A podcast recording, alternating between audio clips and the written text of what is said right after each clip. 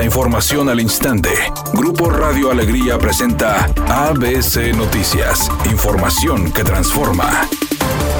La jornada de vacunación de COVID-19 para todos los menores de 5 a 11 años iniciará en ocho municipios. Así lo informó la Secretaría de Bienestar, indicando que será del 29 de agosto al 2 de septiembre, cuando se aplicarán las primeras dosis del antígeno de Pfizer pediátrica, única vacuna autorizada para menores de edad. Agregó a través de un comunicado que las dosis pueden ser suministradas a niños y niñas que tengan 5 años cumplidos al momento de la vacunación, sin excepción, y en caso de que el menor no cumpla con la edad mínima requerida, se le solicitará acudir en una fecha posterior, señalando que los municipios donde se aplicará la vacuna son Monterrey, San Nicolás de los Garza, Cerralbo, Galeana, Linares, Montemorelos, Santiago y Sabinas Hidalgo.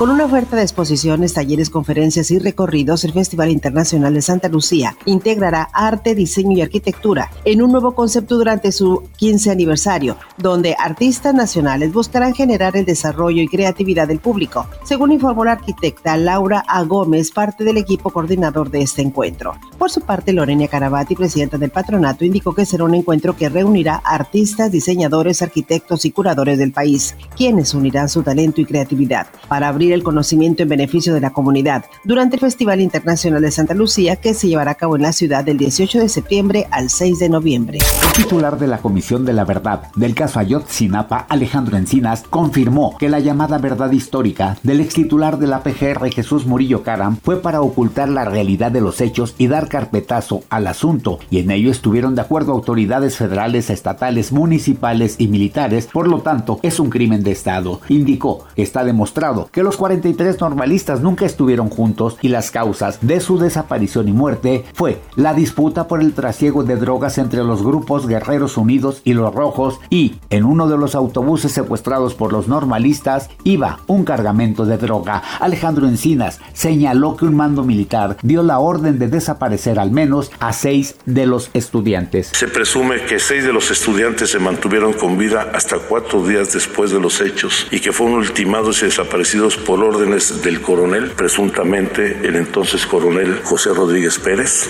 Editorial ABC con Eduardo Garza. En los medios de comunicación y en las redes sociales se viralizó una golpiza que le dieron a un estudiante del CONALEP al salir de la escuela para asaltarlo. Dos delincuentes tumbaron al joven, le sacaron la cartera y en el piso lo tundieron a patadas. Los hechos fueron en el CONALEP de Unidad Laboral en San Nicolás de los Garza. Y no es la primera vez que sucede. No solo en San Nicolás, sino también en Monterrey y Guadalupe. Basta de delincuencia, mano dura contra estos pandilleros. Cero tolerancia a los delincuentes. Hoy se estrena a través de Netflix la película Tiempo para mí, protagonizada por Mark Wahlberg. La peculiaridad que tiene esta cinta es que cuenta con la participación especial del actor mexicano Luis Gerardo Méndez, quien poco a poco y calladito ha ido abriéndose paso en Hollywood y codeándose con las máximas figuras del cine. Es un día con presencia de nubosidad. Se espera una temperatura máxima de 30 grados, una mínima de 22. Para mañana sábado se pronostica un día con presencia de nubosidad. Una temperatura máxima de 34 grados, una mínima de 22. La actual en el centro de Monterrey, 28 grados. ABC Noticias. Información que transforma.